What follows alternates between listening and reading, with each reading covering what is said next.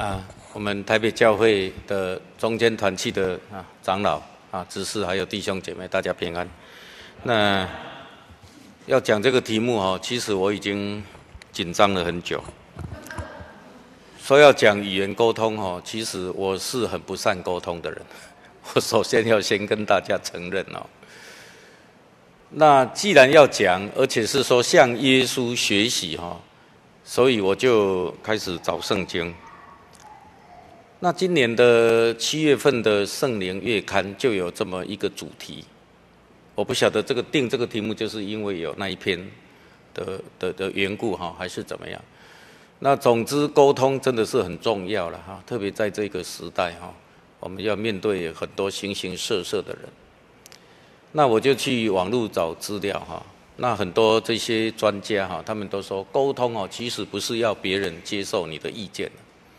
沟通是一个过程啊，就是传达信息，还有让接收信息的人呢，啊，你们双方能够透过这个沟通呢，彼此了解，彼此明白了，啊，这个是要达成目的，哦，那那个沟通最后不是要人家听从你，哦，那这个商业谈判哦，其实好像也是，呃。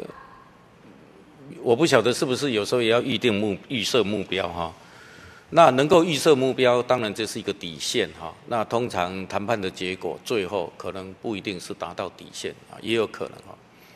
不过既然是向耶稣学哈，我觉得，诶，如果要向耶稣学的话是可以学，但是呢，沟通哈，我们从圣经来看，耶稣因为沟通是双向的。那么我们看耶稣，他有双向跟门徒或者是跟当时的人沟通吗？有，但是不多，啊，因为主耶稣他是救主嘛，他来到世上，他心目当中有一个生命的目标，就是要要啊传福音，要救世人，哦，所以他有很多的教导呢，都是啊一种单向式的一种权威式的一种教导。所以要向主耶稣学沟通哦，其实也是有，但是我宁可把它当成是说耶稣在世上了处为人处事的一个应对的智慧了。好，那如果应对的话，我们知道哈，那个耶稣在世上哦，他传福音的时候受到很多呃这个敌对者的一些挑战，啊，针对他的所作所为，他的所说。所说的，甚至他的门徒的一些行为啊，那主耶稣呢都要应对。好，我们知道主耶稣他很有智慧，他用智慧来应对。那即便他在审判官的面前呢，呃，他也是啊很从容自如的啊，他心中自有定见了，他做了一些正呃确正确的一种一种回应，一种应对了。那我有看那一篇。七月份的圣灵月刊，我也截录了部分哈，那么再加上我平常有讲到的一些资料哈，就啊拿出来跟大家参考哈。那大家参考参考，不一定我讲的都是很正确哈。那么从资料来看哈，我我这题目就说向耶稣学语言沟通哈，兼论耶稣的应对智慧哈。那么资料是这样讲哈，第一啊，耶稣他常常啊。用因材施教的方式呢，啊，来跟跟人沟通了，好，比如说他在跟施洗约翰对话的时候，因为马太福音三章十五节哈，他要去啊请施洗约翰为他施洗，那施洗约翰不敢当啊，哦，我应当受你的洗，怎么反倒你来接受我的洗呢？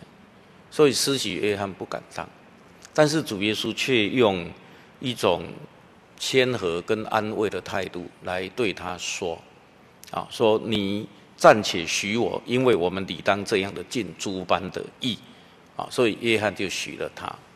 好，从这个过程呢，我们可以来啊提出几点来做分享。第一啊，耶稣当然也知道啊，他是主，然后他来请施洗约翰为他施洗。这对施洗人来讲，一定是一个很大的压力。所以耶稣也知道施洗约翰他的一个需要。好，这个好像说沟通的技巧之一，就是要先知道你沟通对象的需要，他需要什么。好，他需要什么？有时候他会借着他的表达讲出来。好，所以耶稣当然知道施洗约翰的需要啊，他需要什么？他需要去除这个压力啊。你贵为耶稣，你来找我这一个仆人来为你施洗，啊，姑且不论资格了。而且这种事情怎么可以做得出来呢？在当时候的一种律法的约束啊，或者是说一般一般人的看待啊，你怎么可以做这种事呢？那但是耶稣说：“你暂且许我，就是说你做的这个事情呢，我们是应当要尽诸般的义。这个事情我们是一定要去做的啊，这是诸般的义，也叫做诸般的礼。”施洗约翰跟耶稣呢，他们是站在同一条线上，他们都要来完成耶稣啊，就是完成神的啊一种任务。施洗约翰是要当开路先锋，那耶稣是要当完成他的救救救赎。好，所以耶稣知道施洗约的需要，所以呢，把他的压力把它拿掉。啊，这就是沟通一个很重要的一个啊要学会的一个技巧了。就说，你沟通不是哈，呃，这个啊，这个水火不容，然后逼呃这个这个咄咄逼人哈，然后喷火，一开始就喷火，不是这个样子的，而是要在意中求同啊。好，意中求同就是说，双方一定有见解的不一样，立场的不一样。好，所以我们学会有同理心呐。哦，我们常常说的换位思考啦，就是说。我有所求，他有所要，那我们如何在这他所求跟我所要的差异当中呢，取得一些交集？那这个沟通大概就会比较成功了。我想耶稣他这一个事迹呢，给我们这样的一种啊一种亮光了。哈，所以沟通就是要怎么样？要知道对方的需要。好，那你能够让步多少，或者是说你可以啊这一个。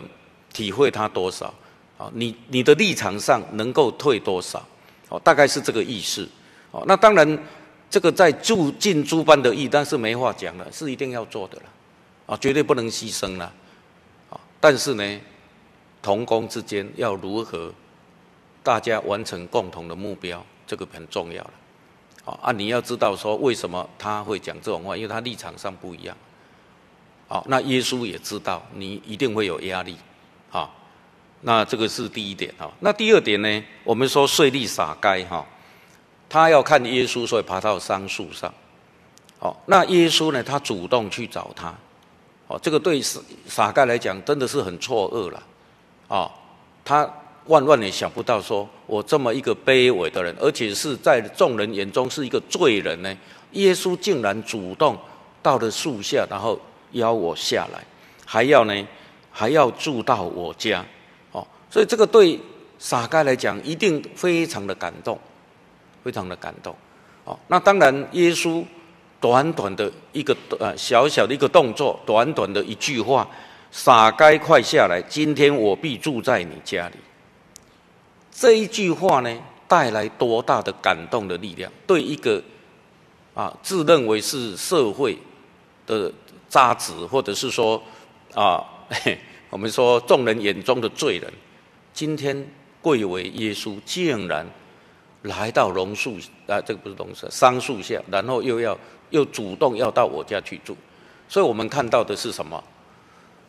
撒该因为受感感动呢，他主他主动的，他要还人家，哦，他要弃恶从善，因为他受到耶稣的感动，哦，这个就是说受到耶稣温柔的。啊，一种语气啊，温柔的对待呢，啊，不计前嫌，啊，不是一开始就啊这一种审判，啊，呃，因为沟通不是强迫人家接受你的意见呐，如果强迫人家接受你意见，用命令式的是没有什么没有办法沟通了，哦，没有打架就很不错了，啊，所所以为什么现在要战争，就是立场。这个南辕北辙差太远，而且是历史的纠葛啊，几千年来的落下来的一种一种恩恩怨怨啊，所以这个很难解解很难解了。哦，那如果说和谈也只能在有限度的，好比说美国出面，他说啊，你要人道的停战，啊，那人道停战是为了让那些无辜的百姓暂时能够躲逃避，哦，等到这个难民输输送完，疏散完了，我们再开始打，这叫人道人道的停战。那以色列要不要同意？哈，类似这样的哈，所以这个啊，主耶稣他能够换位思考，有同理心，我觉得这个很重要了。那今天我们在教会里面的事工，其实很多时候并不会弄到这么僵了，兵戎相见不会啊，但是意见差很多也有可能了，好，那如何来缩短那种差异性？所幸我们是以灵相通。以爱相系嘛，啊，所以除非教义性的问题、共性之道的问题，一定要争得你你死我活，那今年三月的联总会议哈，真理研究会有针对约翰福音三章五节呢，做一种决议。约翰福音三章五节哈，主耶稣说：“我若那那。”我是在告诉你，若不若不是从水和灵重生，就不能见神的国。我们以前长辈都说那是两件事，就是要水洗跟灵洗。我小时候听到长辈讲，就是水洗灵洗啊。我们进神学院，老师也讲水洗灵洗两件事啊。但是这近几年有一些研究拿出来讨论说，其实是一件事啊。啊，那么连总。有讨论，台总也有讨论，美总也有讨论，好，后来是呃折中了啊。我所谓折中，就是说不影响共性之道，啊啊，因为后来有人讲说那是一件事，那就是水洗而已，是水洗，因为主耶稣在那个时候不是在讲受圣灵，是在讲水洗，但是他后面讲那个风啊什么随着意识吹怎么样怎么样，讲的很多的灵灵灵圣灵哦。啊，那有人就说，啊，其实那个圣灵是在解释水洗，就是说在圣灵的运行之下的啊的洗礼呢，有赦罪功效，哦，有重生的功效，所以是一件事还是两件事？骨子里头是哎，对，表面上是一件事，是水洗，其实也也也有灵的工作在里面。那你说受圣灵重不重重要？那另用另外的经文来补充。好，这个这样的说法呢，也被接受了。所以公说公有理，婆婆说婆有理。我听说林总真理研究会也吵得很凶了。那后来决议是两种说法都没有违背共信之道，请不要再论战了。因为过去一段时间，为了这一个经节啊，真耶稣教会内部哈、全球啊，听说有大论战，甚至争得好像面面红耳赤了。好 啊，所以后来呢，这个联总的负责人会今年就提一个案，就是说两种说法都没有违背共信之道，因为你经文的，呃，我们现在看的是翻译本啊，那原文虽然也有，但是呢，手抄本又不一样啊，所以两种说法好像都说得通。所以不要在那边争了。你要说两件事也可以，你说一件事也没有违背共信之道，因为是要在圣灵的运行之下所接受的洗礼是有有功效的。哦，所以在一番的论战之后呢，那这样等于是折中的说法了。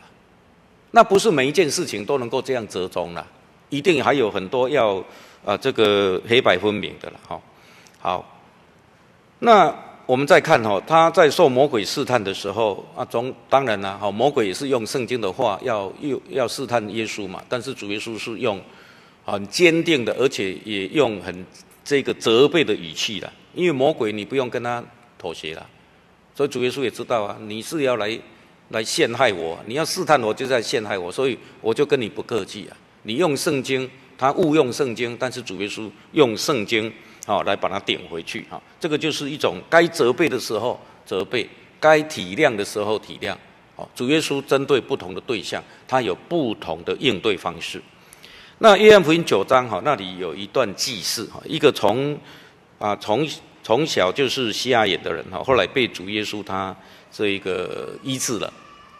那么这件事情引起很大回响，为什么？因为当时候的这些挑战者法利赛人呢，他们呢啊，看到了这一个被医治的人，啊，他们先问父母：“你说你的儿子为什么受了得到医治的？”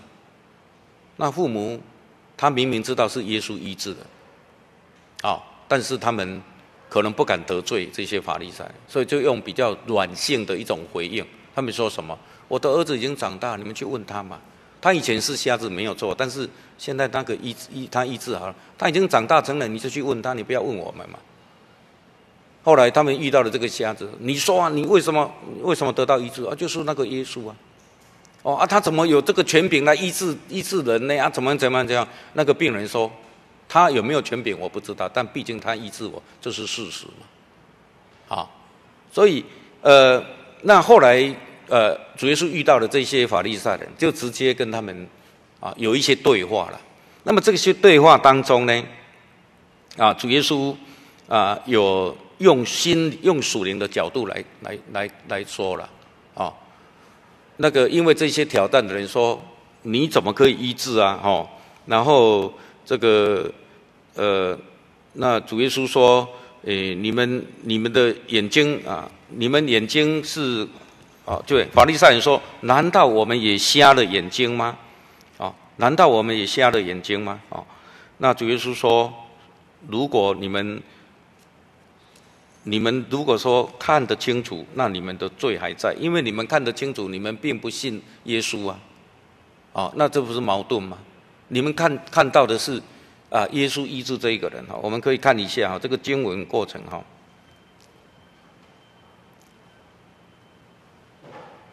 四十节哈，九章四节，同他在那里法利赛人听见这话，就说：难道我们也瞎了眼吗？耶稣对他们说：你们若瞎了眼，就没有罪了。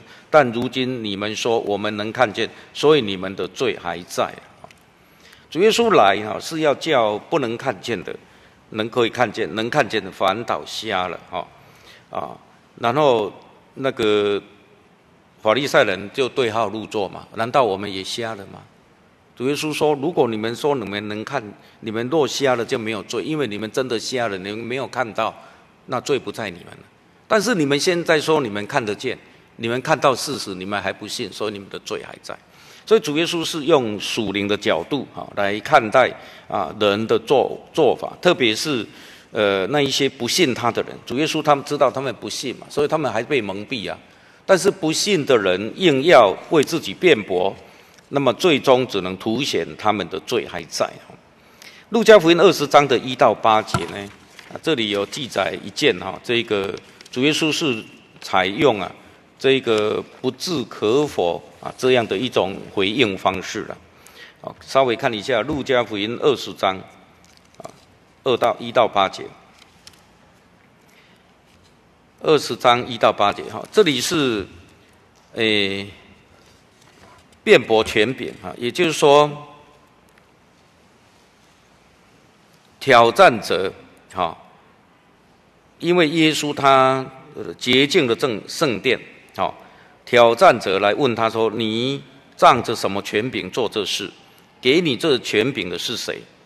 哦，你这么为什么能够在圣殿里面啊赶出这一些做买卖的人？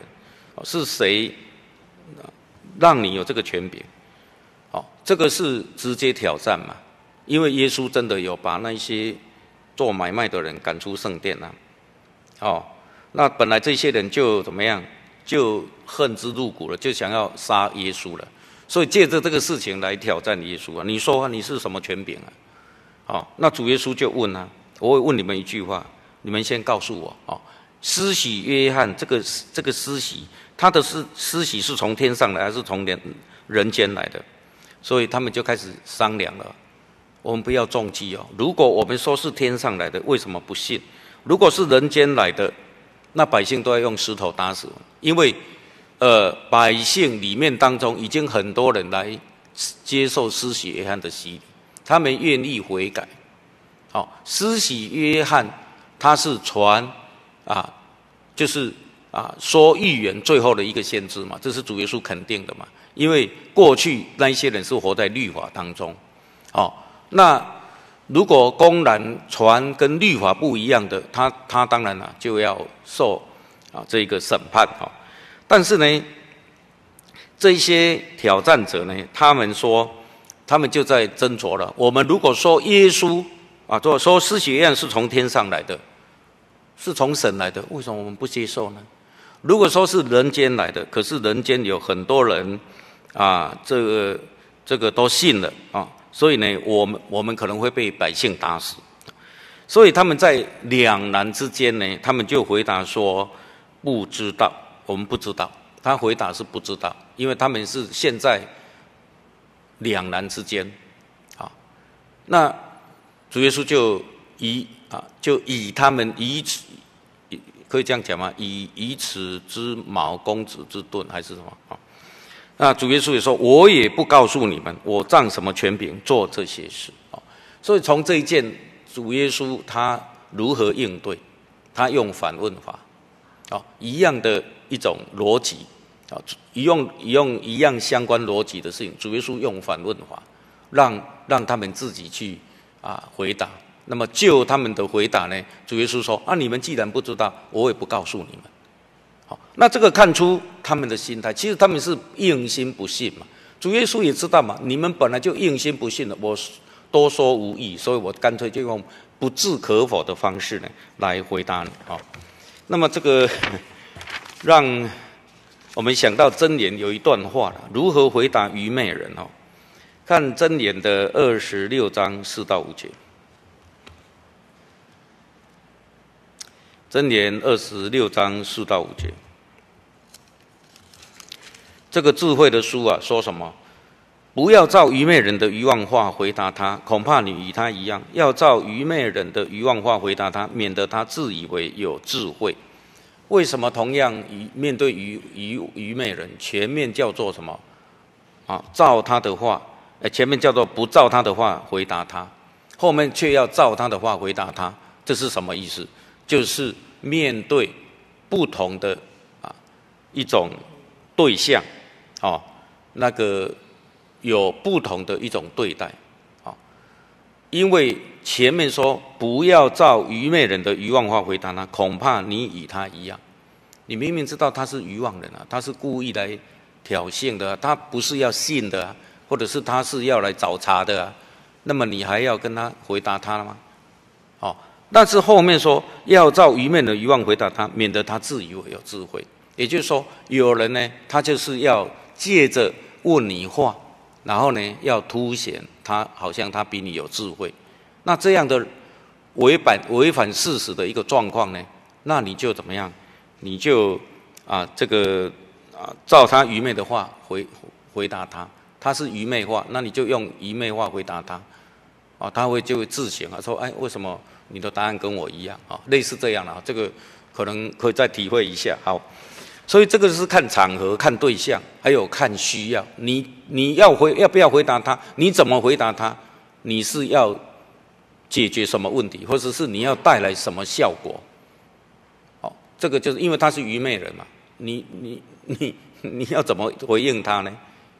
这个是看需要，好不好？好的，那在了约翰福音十八章哈，那里是耶稣他在审判官啊那个对话啊，我觉得这这个对话我们可以看一下哈。约翰福音十八章三十三节哈，这个是主耶稣啊，他在这个比拉多的面前受审啊。那么主耶稣啊受审呢，那一个比拉多第一句问说：“你是犹太人的王吗？”那耶稣也有回答，那这个这个看可能看是审判前的一些对话嘛，哦，那对话可能就是可能比拉多要找把柄嘛，对不对？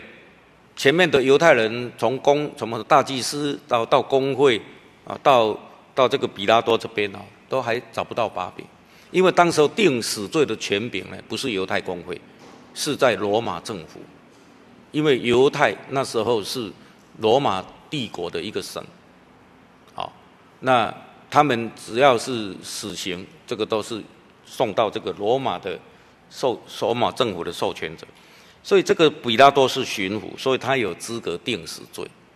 那么犹太人把耶稣送到比拉多这里，那比拉多就问啊：“你是犹太人的王吗？犹太人的王吗？”哦，那耶稣回答说：“你这话是自己说的，还是别人论你对我说的呢？”主耶稣要不要回答，或者回答是或是不是？这个是犹太人的王要做定义的，做做定义的清楚。犹太人的王是宗教上的犹太人，还是政治上的犹太人的王？我们相信比拉多他是要抓把柄。你如果说你是犹太人的王，我就可以在政治上定你死罪。但是如果你说你是宗教上犹太人的王呢？大概比他多就没有办法定死罪，因为犹太人这是关乎你们的宗教律法。主耶稣难道不知道？当然知道啊。所以主耶稣问问他哦，反问哦，你这话是你自己说的？你是你自己说，还是别人论我对你说的呢？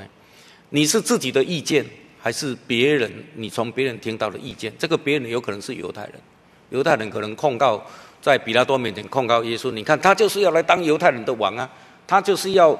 要政治上啊，要要违违背这个罗马帝国。那彼拉多一开始也不是省油的灯了，啊、他也不回答耶稣。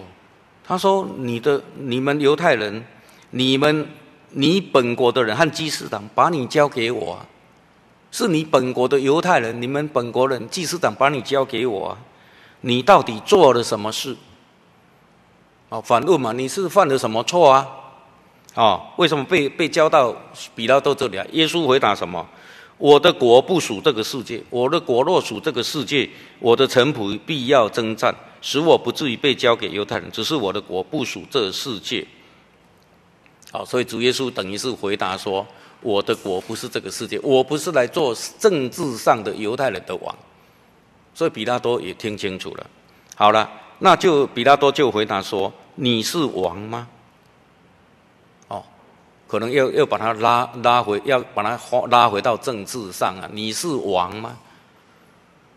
那耶稣回答说：“你说我是王，我为此而生，也为此来到世间，特为给真理做见证。凡属真理的人，就托听我的话。”主耶稣还是没有落下让让他啊抹 这个泼脏水，说我是政治上的犹太的王这样的一种把柄都没有。而且他直截了当讲，我到世上的任务就是要，啊，为真理做见证，啊，那彼拉多就说真理是什么，啊，然后呢就说我查不出他有什么罪，所以他政治上他一点都逮抓不到毛病，这个就是主耶稣他的一种应对，当然他心中有定见，我本来就不是要做犹太人的王，我是针对事实来讲的嘛。那么犹太人要陷害我，又要构陷我，这个事情不通的。所以你看，彼拉多他查不出耶稣什么罪哦，几次审判啊，好像耶稣被六次审判，三次宣布无罪啊。但是犹太人还是坚持要用宗教的罪把他定死哈。所以彼拉多就交给他们，交给犹太人了。你要定死罪，你们自己去定啊。但是这个等于是间接授权犹太人去处死耶稣哈。好。这个就是他为真理做见证，主耶稣他立场非常的坚定。再来呢，他，诶，我刚刚多说无益，那个已经有讲过了嘛，哈。我若告诉你们也不信，这个有讲了吗？讲了哈。再来，主耶稣他善用比喻，我们知道啊，在马太福音十三章有讲到天国的比喻啊。那么天国的比喻呢？主耶稣他讲了天国的比喻，先讲撒种的比喻，撒种的比喻之后呢，那个门徒就来问了，啊，十三章的第十节说，为什么你对人讲话你要用比喻呢？主耶稣说，因为天国的奥秘只叫你们知道，不叫他们知道。好，等于说那当下主耶稣用比喻是要过滤，好，主耶稣讲得很清楚啊，天国的奥秘只让你们知道，你们是谁？门徒。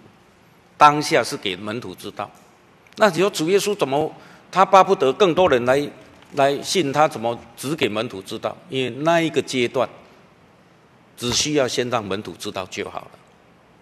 哦，因为你天国的奥秘既然是奥秘，你讲太多，你讲得太明，一般人也听不懂啊，也听不懂啊。你跟一般的犹太人说啊，我来哈就是要完成救恩啊，天国啊是一个奥秘啊，怎么样怎么？你跟他讲啊，他讲听不懂，那听不懂只好用什么？用比喻。哦，所以主耶稣针对门徒所问的，哦，我用门徒对他们讲，是因为他们看也看不见，听也不见，听也不听不明白啊。我就是要让他们听不明白，因为你讲得太白了，他们也是听不懂了，不要浪费了。但是我跟你们讲天国的比喻，我针对你们跟你们讲了。你们是有福气的，因为先知书以赛亚书，哦，那里主耶稣他啊，这个引用的以赛亚书应该是第几章？啊，这里有，哎，好，他引用以赛亚书的预言啊，说。将来的啊，这个神的仆人就是指的耶稣哈。你们听要听见却不明白，看要看见却不晓得，因为这百姓由蒙了心，耳朵发沉，眼睛闭着，恐怕眼睛看见，耳朵听见，心里明白，回转过来，我就应医治他们。这段经文啊，常常引起论战，因为这一段呢，就在于那一个恐怕。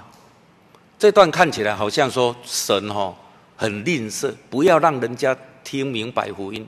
好，听不懂，看不见，好，好像说恐怕太多人来悔改来信耶稣，没有这个意思。啊，如果有，也是那当下。啊，因为呃福音有阶段性，好，先传给信门徒，门徒再出去传，好，然后愿意接受的就接受，不愿意接受，你讲太多也没有用。啊，所以这个主耶稣知道万人的心。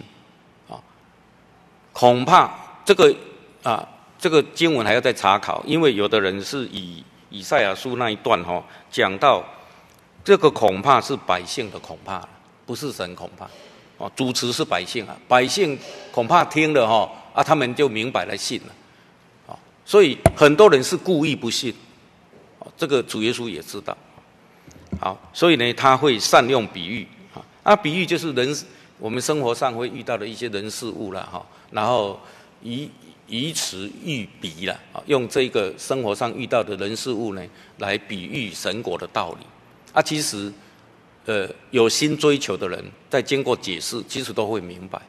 所以这个这个马太福音十三章这个天国的比喻哈，其实这里的天国呢，有一些呢啊，前面的这一个呃，有人在解释这一段哈，其实这在讲教会啦，教会历史啊，教会历史。哦，因为撒种是主耶稣开始撒，哦，那么稗子的比喻呢是，呃，这一个就讲使徒时代了，使徒时代，因为那时候，因为为什么呢？因为这个十三章二十四节是撒好种在田里的 in the field，啊，那么芥菜种呢，这个田里也是 in the field，啊，就说就是前面的那个。那个田呐、啊，哦，前面的田就是延续撒种的比喻的那个田呐、啊，哦，所以就指的教会了。那芥菜种啊，也是啊，哈，还有那个藏宝于田跟寻珠的比喻哈，这个藏在地里啊，买这块地啊，这个也是指的教会了，好，所以拜子的比喻。芥菜种的比喻啊，芥菜稗子是使徒时代啊，那个芥菜种呢是应该后来的中古世纪的教会了，快速发展，然后呢这个不正常的发展了，因为有人讲这个芥菜种本来是芥菜啊，它长大以后质变变成树啊，从菜变成树就质变嘛。那苗是指二者，因为延续那个那个撒种的比喻嘛，苗二者来把它吃了，把种子吃了，所以延续前面的。解释这个就解释为二者，好，所以这一段我们真耶稣教会芥菜种的比喻是有圣职人员会议的决议的，是要这样解释的，因为这一段哦，如果不这样解释哦，啊，这个很多人都众多众说纷纭，会有很多不同的解释，好，所以我们这个是解释为应该是可能就是指的那个天主教了，哦，那面酵比喻跟芥菜种比喻有同样的。同样的意意涵了，就是教会里面有酵啊，啊酵就是异端嘛，哦，就变成撒旦的巢穴了，哦，那后来主耶稣有解明稗子的比喻了，啊，这个是到最后世界末了才会把麦子跟稗子呢，把它分辨出来了。那四十五节、四十六节就是进入真耶稣教会了。啊，这个宝贝就是真理嘛，那个田就是教会嘛。所以你要得到真理，你要得到宝贝，就是要进入这个得救的教，要买这一块田。好，那珠子也是嘛，哈，耶稣基督为至宝嘛。那最后撒网的比喻，哈，这个就是最后的审判了。好啊，这个就是啊比喻了哈。那么当时候只给门徒知道了，因为你跟跟一般的信徒、哎、门徒不是门，那个百姓讲，他们不太清楚了。好，那我的时间是要到什么时候？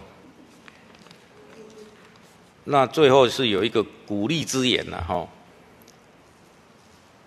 刚刚讲的哈，应该是引用以赛亚书六章哈。我们看一下以赛亚书六章，神借的以赛亚哈所应许的，就是当神的仆人耶稣他奉差出来传天国福音的时候呢，有的人会故意不信啊，然后有的人会信了。好，在以以赛亚书六章哈这个。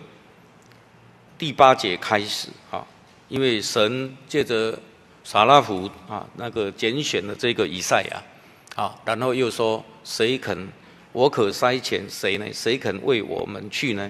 那么以赛亚说：“我在这里，请差遣我。”啊，那么神就说：“好了，你去传啊，好，你去传，但是他们会听会不听了？就当代来讲，以赛亚先知的时代，他们不听。当然，这个也是预言耶稣时代不听。”好，但是呢，主耶稣在讲马太福音十三章的时候，他会他带来应许了。但是今天你们有福了，好，你们有福了，因为你们的眼睛是有，因为你们看到了，啊，你们的耳朵也有福，因为你们听见了。从前有人要听你们所听的啊，没有没有办法听到，啊，现在你们的眼睛跟耳朵是有福了，哈，看。马太福音十三章十七节，我实实在在告诉你们，从前有许多先知义人要看你们所看的，却没有看见；要听你们所听的，却没有听见。所以你们当听这三种的比喻。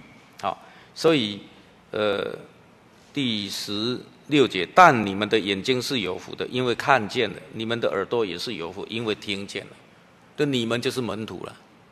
所以耶稣的。这些天国的奥秘，首先传给门徒，其他人先不懂，先不要让他们懂，他们听也听不懂，那个阶段还没有，因为耶稣还没有完成救恩嘛，哦，而且耶稣出来传福音嘛，那门他才选召门徒，差遣门徒，要让他先他们让他们知道天国的奥秘啊，所以这个时候你们要懂，你们有福了，所以十二个门徒跟在耶稣第一批受教了。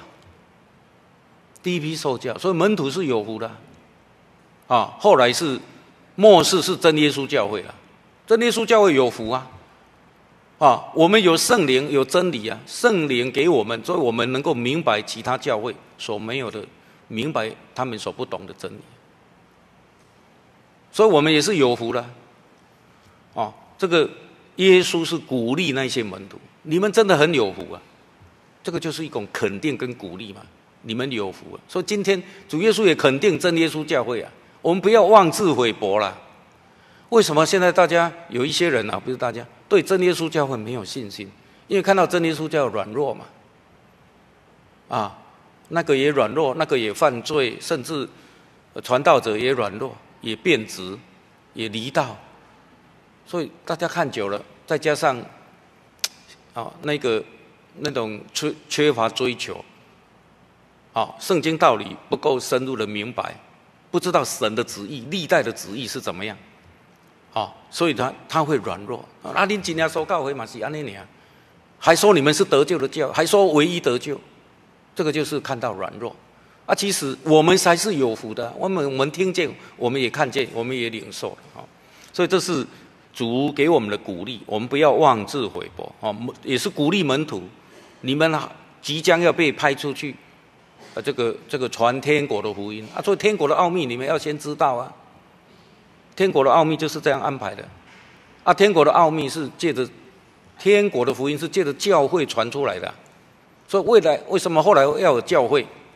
有人在查考马太福音十六章，哈，那个教会一开始主耶稣应许，第一次应许要有教会，哈，哦，他说教会是建在在磐石上啊，阴间的权柄不能胜过他。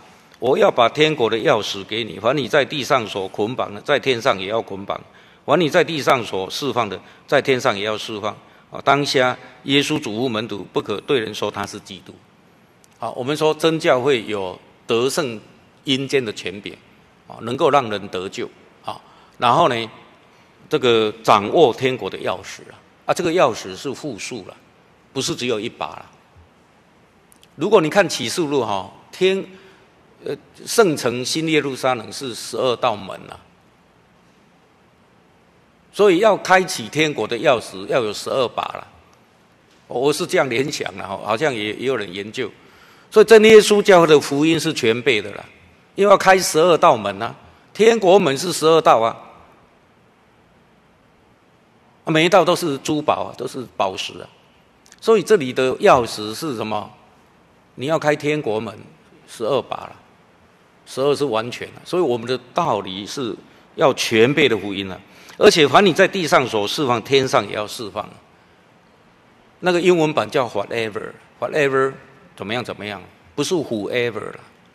所以我们以前好像听长辈解释说啊，真耶稣教可以留罪赦罪了。你看他捆绑的天上也捆绑了，哦，他释放的天，但是他是他这里有人说是 whatever，不是 whoever，whoever 就是人啊。Whatever 是什么？真耶稣教会啊所定的条规，真耶稣教会的规章细则，真耶稣教会的这些五大教义，这个共信之道，这个是地上地上设设立的，地上所呃哎怎么讲？所所产生的，天上也要承认啊。哦，有人是这样解释的啊，这个参考参考。好，所以呢，好鼓励啊，最后就是坚定的态度哈。呃，这个这里提到的是路加福音十三章那个驼背的妇人啊，驼背的女人哈，安息日医治驼背的女人啊啊，总之这里是用坚定的态度哈。路加福音第四章哈。四十三节提到哈，有人啊留耶稣说啊，主耶稣，你既然在这里行神迹，那你就多留多留久一点了。但是主耶稣跟他们讲说，我必须到别城传神国的福音，我奉差遣原是为此。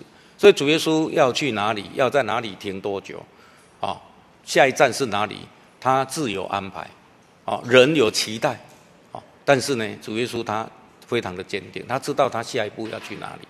好，这就是坚定的态度，所以他是啊，这个心里柔和谦卑，但是他的立场是坚定的。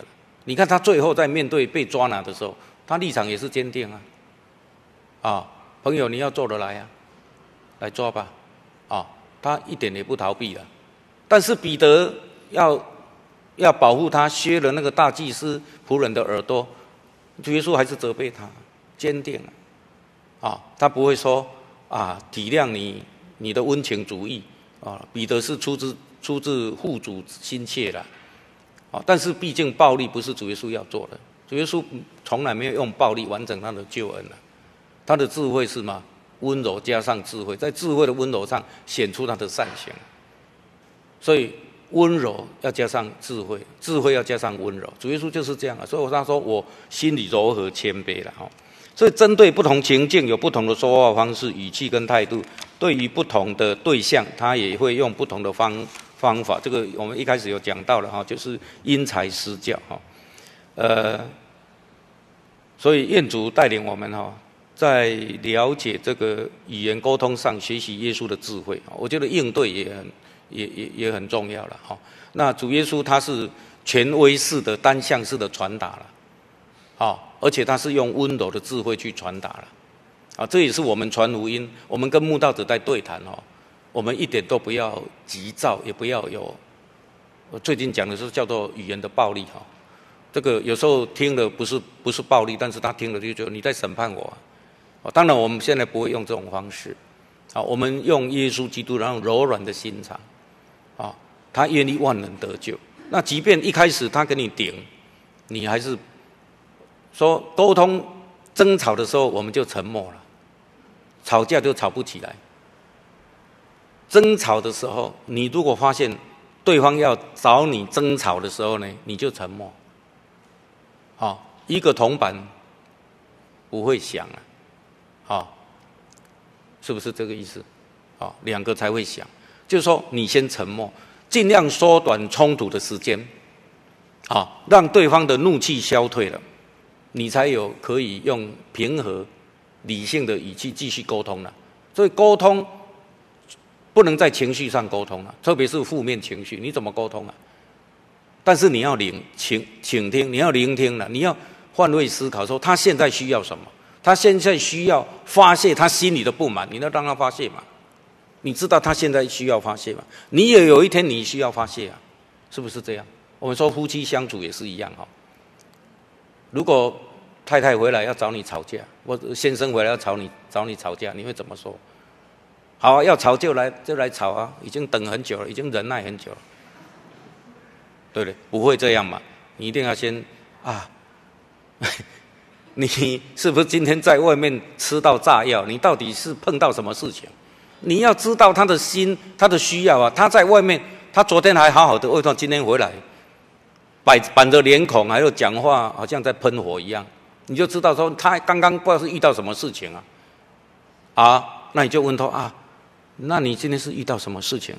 不要讲了，先不要不要不要烦我了，你你先躲开了，好，那你就要赶快离开哈，不然不要扫掉红菜味哈，好，你这时候他说好，那你安静一下，我帮你帮你泡杯咖咖啡，好，或者是你要怎么样？我想揍你一拳，好了，那你让我我让你揍啊，肌肉让你捶啊捶捶，他捶一捶哈，你你会痛对不对？但是呢，你心里是高兴了。他捶了以后，他会不好意思，他就笑出来了，知道吗？所以他的他的情绪发泄了嘛。你现在他需要现在就是发泄情绪。你不要说你怎么这么不理性，在情绪上你跟他讲理性哦。你在情绪上讲理性，等于哈打一个飞弹给他了，是不是这样？你这个时候跟我讲理，讲什么理啊？他听不下去，他真的听不下去。理性的人讲理才讲得通，情绪上的人你讲理讲不通，反而是一颗炸药给他，那事情就更严重了。